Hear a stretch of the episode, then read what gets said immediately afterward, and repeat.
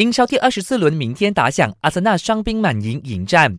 后卫钱伯斯手术成功，但要六到九个月的时间来康复。蒂尔尼同样在复原路上，克拉奇纳茨腿筋受伤，纳尔逊下个月才恢复训练。不幸中的大幸，帕帕斯塔索普洛斯只是生病，明天应该能够上场对垒切尔西。